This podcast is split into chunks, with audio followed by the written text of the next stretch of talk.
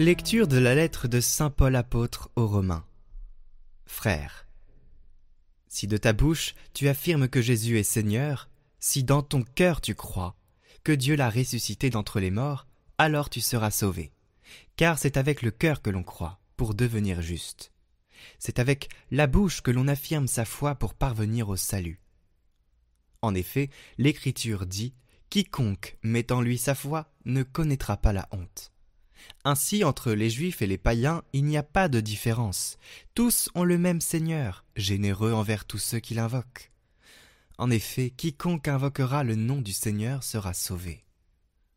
Or, comment l'invoquer si on n'a pas mis sa foi en lui? Comment mettre sa foi en lui si on ne l'a pas entendu? Comment entendre si personne ne proclame? Comment proclamer sans être envoyé? Il est écrit Comme ils sont beaux les pas des messagers qui annoncent les bonnes nouvelles. Et pourtant tous n'ont pas obéi à la bonne nouvelle. Isaïe demande en effet Qui a cru, Seigneur, en nous entendant parler? Or, la foi naît de ce que l'on entend, et ce que l'on entend, c'est la parole du Christ. Alors, je pose la question N'aurait-on pas entendu? Mais si, bien sûr. Un psaume le dit. Sur toute la terre se répand leur message, et leur parole jusqu'aux limites du monde.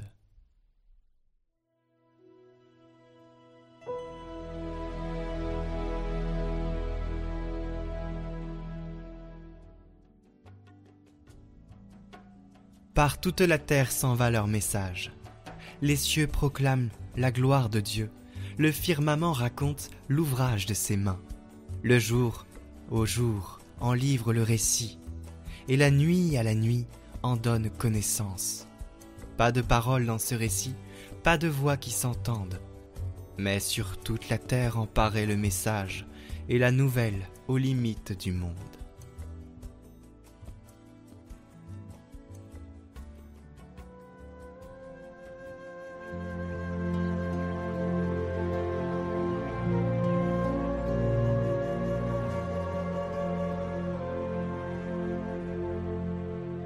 Évangile de Jésus-Christ selon Saint Matthieu.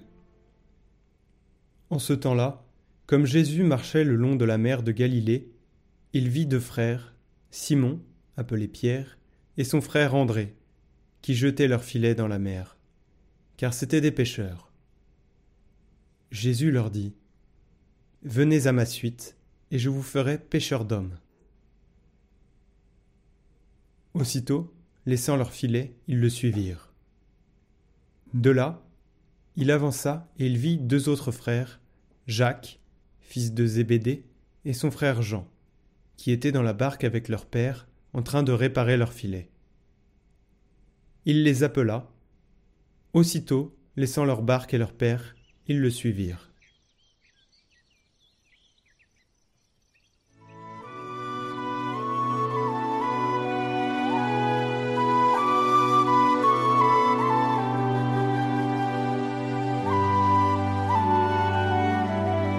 Commentaire de Basile de Séleucie. Le premier disciple du Seigneur. André a été le premier des apôtres à reconnaître le Seigneur pour son maître.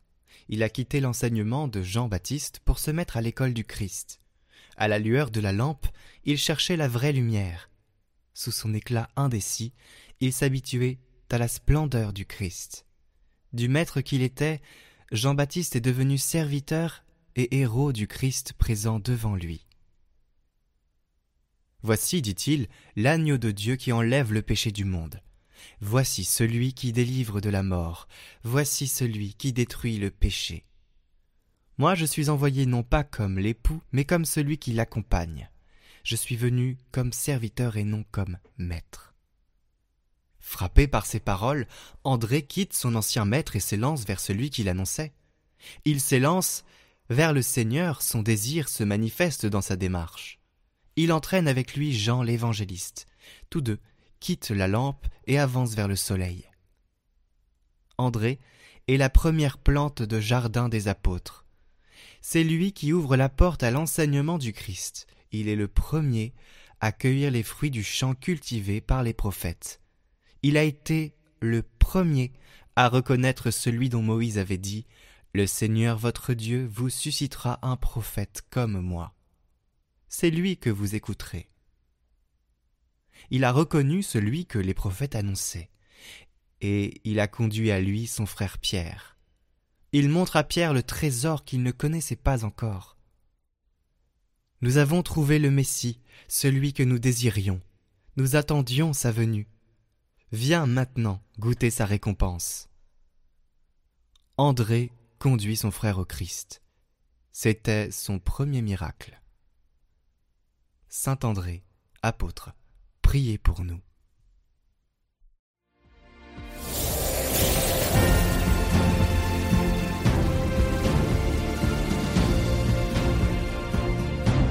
Retrouvez ce parcours sur nos chaînes YouTube Catoglade après les lectures du jour, sur Catoglade Prière en individuel, sur notre newsletter ainsi que sur notre compte Instagram. Les liens sont en description. Bonjour à tous, aujourd'hui Sandy va nous proposer cette idée de cadeau chrétien. On l'écoute tout de suite. Je suis ravie de vous retrouver euh, pour la suite de notre calendrier de l'Avent en ce matin. J'espère que vous allez bien. Euh, on va parler aujourd'hui, euh, on va parler un peu lifestyle chrétien. Noël, cette idée cadeau chrétien originaux pour faire plaisir à vos proches. Alors, Noël arrive bientôt. Vous êtes sûrement à la recherche d'un cadeau original, insolite, qui va surprendre vos proches. Et si cette année, vous optiez pour des cadeaux alliant à la fois originalité et spiritualité. Pourquoi pas? Si vous n'avez pas encore terminé vos achats de Noël, voici quelques idées de cadeaux chrétiens qui changeront euh, des cadeaux euh, traditionnels, habituels que vous avez l'habitude d'offrir, mais qui feront tout autant plaisir à votre famille, à vos proches et à vos amis. Let's go! En premier tips, je vous propose de leur offrir une box chrétienne.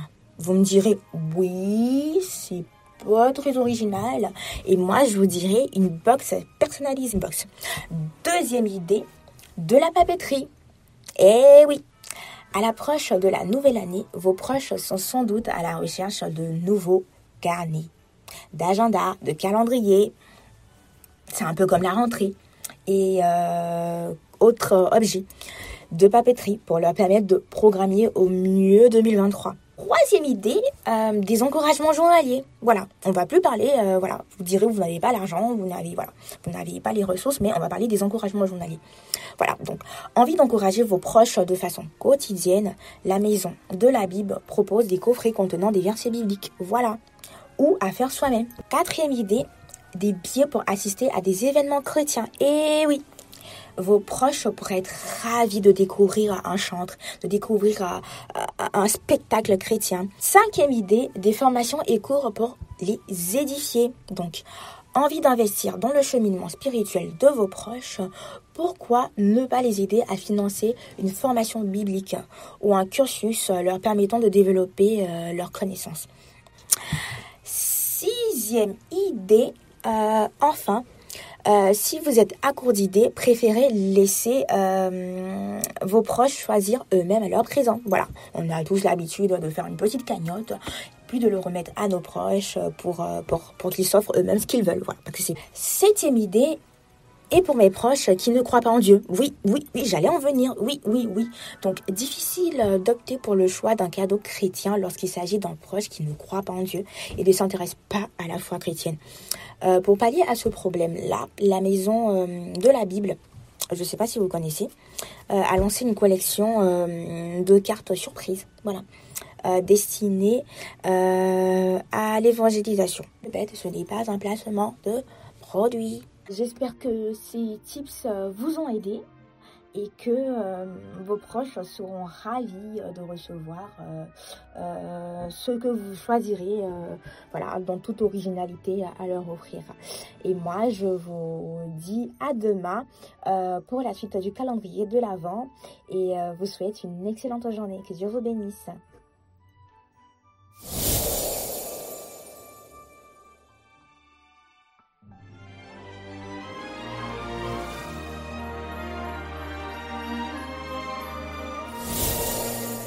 Demain, nous aborderons le thème avec Julien de Catoglade, moi-même, nous aborderons le thème du détachement. Du détachement pour se préparer le cœur et pour faire un pas vers lui. Le temps de l'Avent est un temps d'attente, mais un temps de préparation. Alors à demain et passez une très bonne journée. Retrouvez ce parcours sur nos chaînes YouTube Catoglade après les lectures du jour, sur Catoglade Prière en individuel, sur notre newsletter ainsi que sur notre compte Instagram. Les liens sont en description.